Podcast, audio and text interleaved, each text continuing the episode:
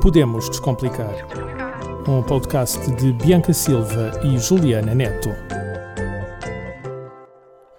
Olá, olá, seja bem-vindo ao nono episódio do Podemos Descomplicar. O meu nome é Bianca Silva. Bianca, eu nem acredito que no próximo episódio já vamos atingir os dois algoritmos. Mas bem, antes que a menina Bianca diga que eu sou mal educada, olá a todos, o meu nome é Juliana Net e hoje vamos vos falar. Bem, calma aí. Antes de iniciarmos, eu gostava só de referir uh, porque é que a minha voz está neste estado degradante.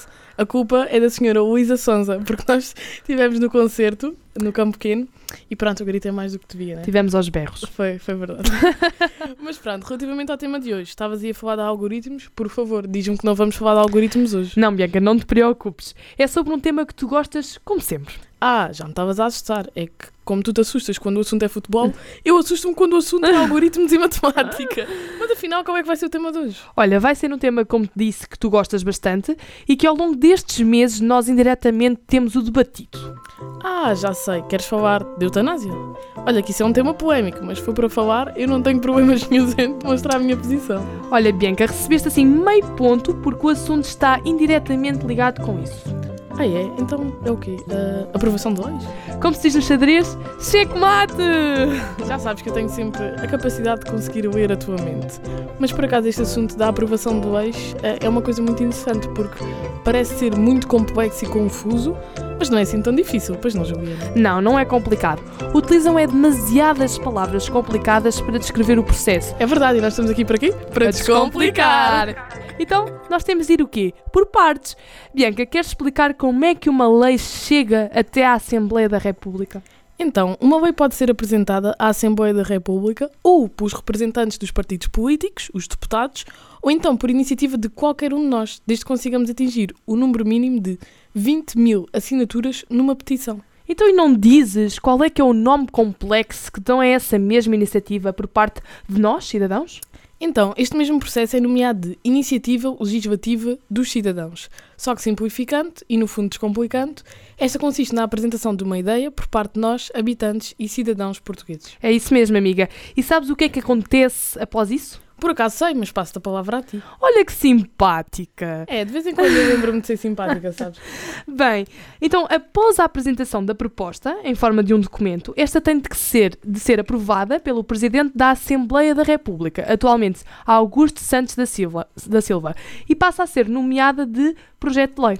É isso mesmo, Juliana. E após essa aprovação, esta desce para a Comissão, ou seja, é encaminhada para a Comissão Especialista na temática proposta. Mas explica lá o que é que é a, a Comissão. Verdade, verdade. Então, as comissões são órgãos do Parlamento uh, e são constituídas por deputados dos diversos partidos políticos que têm então assento parlamentar e esses mesmos deputados são especialistas em áreas distintas e específicas. Sim, sim, é isso mesmo.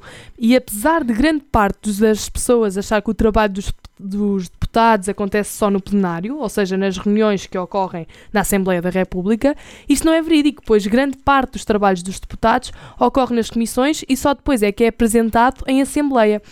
Mas também as pessoas tiram esta conclusão um bocado porque o que é noticiado nos mídias provém do trabalho que é realizado em plenário, ou seja, na Assembleia. Exatamente, Juliana. E aliás, também existe imenso trabalho de jornalística a nível das comissões, mas que não é passado cá para fora. Mas bem, vamos continuar então o processo da aprovação das leis. Se a Comissão aprovar o projeto de lei, solicita então ao Presidente da Assembleia da República que o documento seja discutido em plenário. E caso seja aprovado pelos deputados presentes na Assembleia, a proposta desce novamente à Comissão, em que vai ser votada pelos especialistas, que vão efetivamente elaborar o diploma final. É lá, mas esse documento não para assim quieto, anda sempre assim de um lado para o outro, de um lado para o outro. Sim, amiga, o caminho de um projeto de lei é tudo menos linear, anda de um lado para o outro parece tipo uma barata tonta, como se diz em bom português. Mas enfim, olha, é a burocracia que temos e é aceitar que dói menos. Eu tenho a música indicada para isso. Fiquem agora com Ruth Marlene, Aceita que dói menos. Aceita, aceita que dói Ó oh, Juliana, das coisas que tu te lembras, eu nem sabia que eras tão fã de música popular portuguesa, mas olha, Sou. surpreendeste.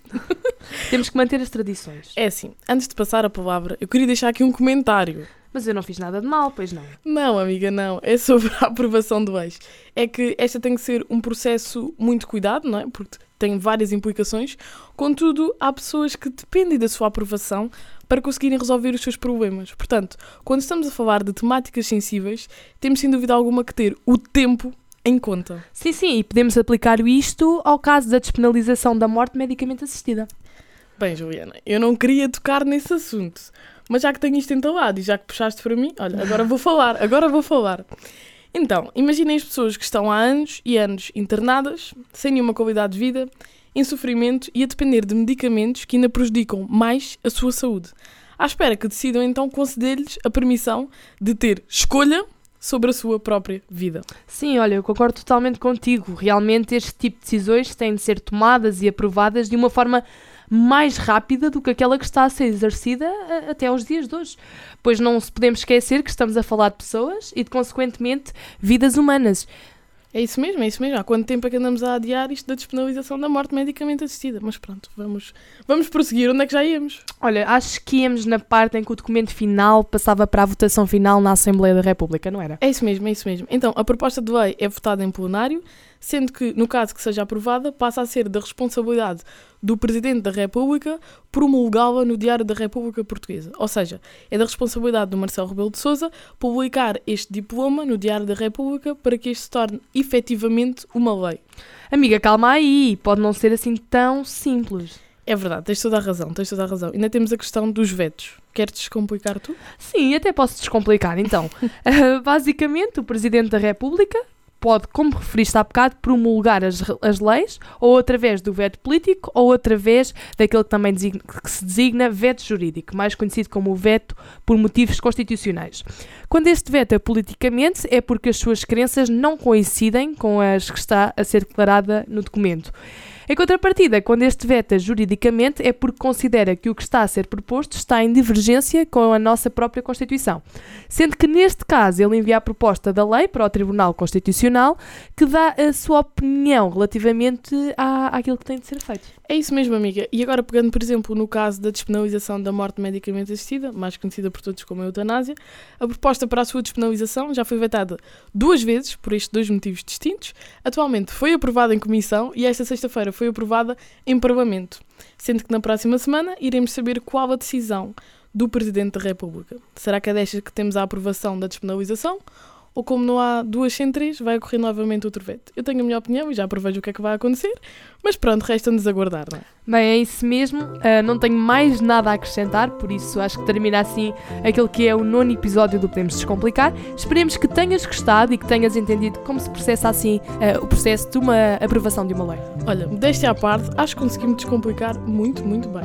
Muito obrigada e até, até à próxima semana. E elas sabem mesmo descomplicar. Para a semana, outro tema neste Podemos Descomplicar um podcast de Bianca Silva e Juliana Neto.